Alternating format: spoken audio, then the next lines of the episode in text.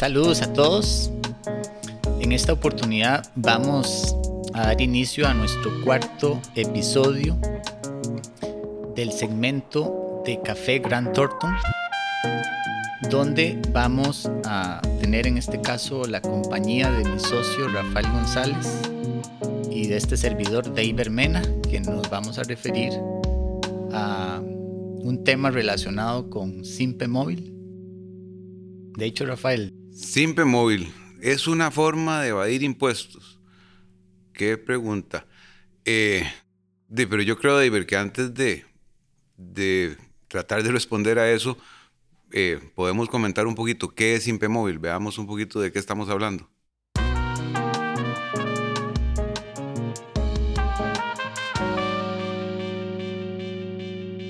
Claro que sí. Simpe Móvil es un, es un mecanismo de pago que eh, se estableció y está controlado a través del Banco Central de Costa Rica para todas las entidades del sistema bancario nacional, básicamente para realizar transferencias electrónicas de dinero de baja cuantía. Eh, básicamente se ofrece a clientes en un mecanismo que es un mecanismo de pago seguro, eh, interoperable porque permite que yo pueda interactuar en operaciones financieras de diferentes bancos y de fácil acceso con amplia cobertura y disponibilidad. Entonces, esto es un mecanismo de pagos móviles de uso masivo y el objetivo es disminuir la demanda del efectivo como medio de pago en la economía. Vea qué interesante, David. Eh, uno tratando de, de ir, de ir eh, dilucidando la, la, materia que nos ocupa. El dinero efectivo fue siempre uno de los principales mecanismos para evadir las cargas tributarias precisamente porque no permite control. Simpemóvil es, sin ninguna duda, de acuerdo con lo que acabas de decir, un mecanismo de bancarización y es trazable. Entonces, yo no quiero adelantar respuestas, pero definitivamente ahí hay un componente de trazabilidad. Dato, ¿usted sabe cuántas transacciones por Simpemóvil se hicieron en el mes de julio del año 2021? 14 millones. Y se esperan para agosto más de 20 millones de transacciones. Quiere decir que ha funcionado la cosa y que definitivamente ha sido un medio que ha agilizado montones las, transacciones. Claro, Rafael, y sobre todo porque también es un medio más seguro que evita que las personas tengan que eh, andar dinero en efectivo para hacer pagos menores y esto les permita eh, poder lograr ese, ese cometido de hacer compras sin necesidad de arriesgar eh, andar dinero en efectivo. ¿Y, ¿Y, cuáles son los requisitos para que yo tenga Simpe Móvil? Básicamente, bueno, es importante. Simpe Móvil eh, los requisitos es tener una cuenta de fondos en colones abierta en cualquier entidad financiera del sistema financiero, tener una línea de teléfono móvil, que es con la que está asociada esa cuenta, y básicamente cumplir una serie de requisitos particulares que cada entidad financiera le pide al cliente, pero es, son requisitos muy sencillos. Bueno, ahí voy, ahí voy con una queja chiquitita, porque cuando uno prácticamente ahora hace una transacción normal de SIMPE, si tenés una cuenta en dólares y vas a hacer un SIMPE a una cuenta en colones, te lo permite, pero no te permite hacer un SIMPE móvil de una cuenta en dólares a una cuenta en colones. Eso es, eso es correcto. Correcto, así es. Bueno, pero a la pregunta en concreto, si a usted le preguntan, SIMPE móvil es una un mecanismo que permite o es una forma que permite evadir impuestos? Vamos a ver, o sea, Simpe Móvil es, como dijimos anteriormente, es un medio de pago. O sea, antes las, personas utilizaban el dinero efectivo para hacer pagos menores y ahora tienen una herramienta tecnológica que les permite hacer eso mismo. Entonces, nosotros no podemos decir que Simpe Móvil sea una forma de ver impuestos porque esto lo que vino fue a cambiar la forma en que se hacen ese tipo de pagos.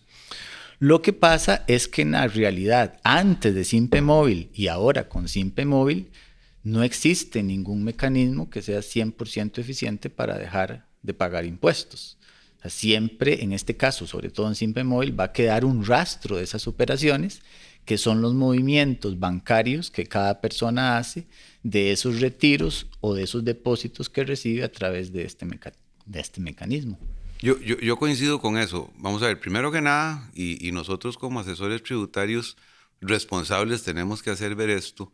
Primero que nada, pagar impuestos no es malo. No es bonito, pero no es malo para empezar, es bueno de hecho.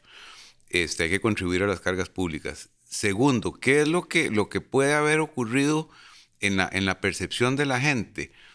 Que cuando empezaron a practicarse retenciones y reportes en relación con los pagos con tarjeta de crédito y débito, y estas transacciones ya se habían masificado y el efectivo poco a poco se estaba sustituyendo, la gente encontró en Simpe Móvil siento yo que de manera transitoria, un medio que les hizo sentir como que esa trazabilidad se estaba perdiendo. Entonces, ¿qué es lo que pasa? Que la persona le decía, mira, este, no pongas en el comprobante qué es lo que me estás pagando y la verdad es que esta chaqueta o este servicio te lo voy a, vender y no te doy factura. No cargas efectivo, no me pagas con tarjeta de crédito débito, pero yo siento que eso es un espejismo. Es un espejismo y me parece que el Banco Central y Hacienda se están ya poniendo de acuerdo. Eh, yo no sé, David, yo creo que usted puede tener una sensación más cercana que la mía, pero yo dudo mucho que esos 14 millones de transacciones o 20 millones de transacciones sean muy distintas de la cantidad de procesamientos de débito o de crédito que se hacen en cualquiera de los emisores grandes. De modo tal que establecer algún mecanismo eh, en cabeza de Banco Central, del procesador de SIMPE, tampoco creo que sea tan, tan difícil como para, para que ya le hagan un marco de trazabilidad. Claro. De hecho, Rafael, algo importante es que recordemos que no todas las transacciones que se hacen a través de Simpe Móvil representan transacciones de compra y de venta, sino que a través de este mecanismo se hacen transacciones de, transacciones de depósitos que no corresponden a, ese tipo de operaciones. Eh, no sé, ponemos el ejemplo de que un amigo mío, por ejemplo, eh, me hizo un pago de la entrada al estadio y él lo pagó con su tarjeta y yo luego le transferí a través de Simpe Móvil ese reintegro de ese gasto, ¿verdad? O simplemente, no sé, le estoy transfiriendo dinero a algún, alguna persona para que, para que haga alguna, alguna otra operación. O sea, no todos son transacciones de compra y venta por parte de las partes que intervienen. Lo cierto del caso es que en, que en estas operaciones uno lo que podría pensar, inclusive antes, cuando es de dinero en efectivo, que a uno le decían, bueno, eh, si usted me paga en efectivo, yo no le cobro el IVA porque no le emito la factura. Y esa situación igual se puede presentar con Simpe Móvil. Usted me paga en efectivo, yo no le hago la factura, no le cobro el IVA, pero a diferencia de, la transacción en efectivo es que ese efectivo, esa persona que hizo la venta podría utilizarlo directamente para hacer unas compras y en Simpe Móvil sí queda un registro en, en los movimientos de la cuenta bancaria de esa persona.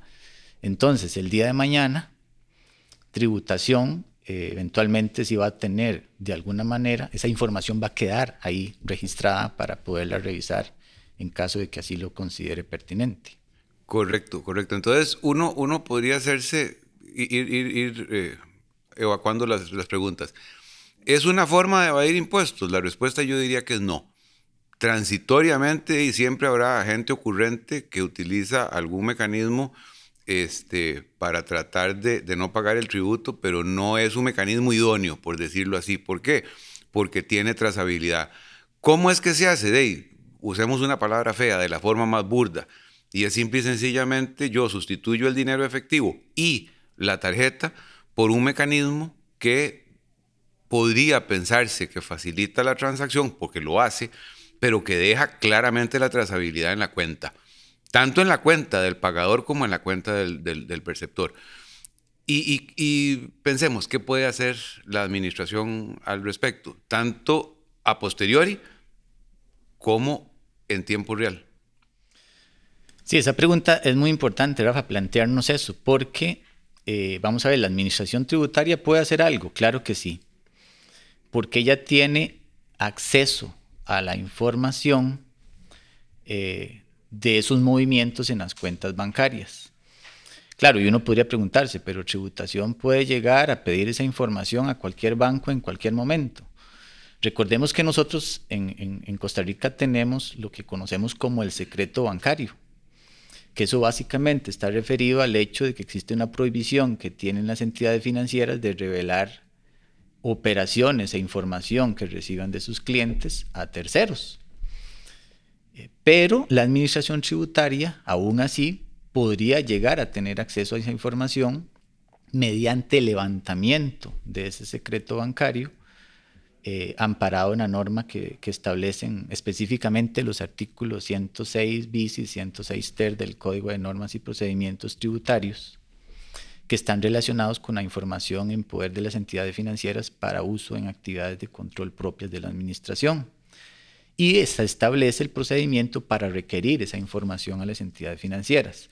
Entonces, en este caso la administración sí lo puede hacer, lo que pasa es que normalmente lo podría hacer a posteriori. Yo veo difícil que la administración tributaria tenga un control en tiempo real, de hecho hoy no lo tiene, eh, salvo que estemos hablando de operaciones que claramente estén respaldadas con facturas electrónicas que sí le reciben en el momento en que se generan las transacciones. Hay dos cosas, David, como para ir cerrando. Yo le estuve haciendo cabeza y me parece que la cantidad de esos 14 millones o 20 millones de transacciones, la cantidad de veces en las que dos amigos se sientan en un restaurante, uno paga y el otro le retribuye, creo que son ínfimas. Y me da la sensación de que la tributación y el Banco Central se van a poner de acuerdo para que Simpemóvil, de la misma forma que tarjetas de crédito o débito, se haga transaccional. Lo veo, lo veo pasando. Eh, y por el otro lado, y esto no es una buena noticia para nadie, la Sala Primera de la Corte Suprema de Justicia estableció una cosa que francamente a mí me parece rarísima, y es que el secreto bancario individual solamente se puede levantar cuando hay una auditoría, pero estableció la posibilidad de hacer requerimientos generalizados sin que exista una auditoría.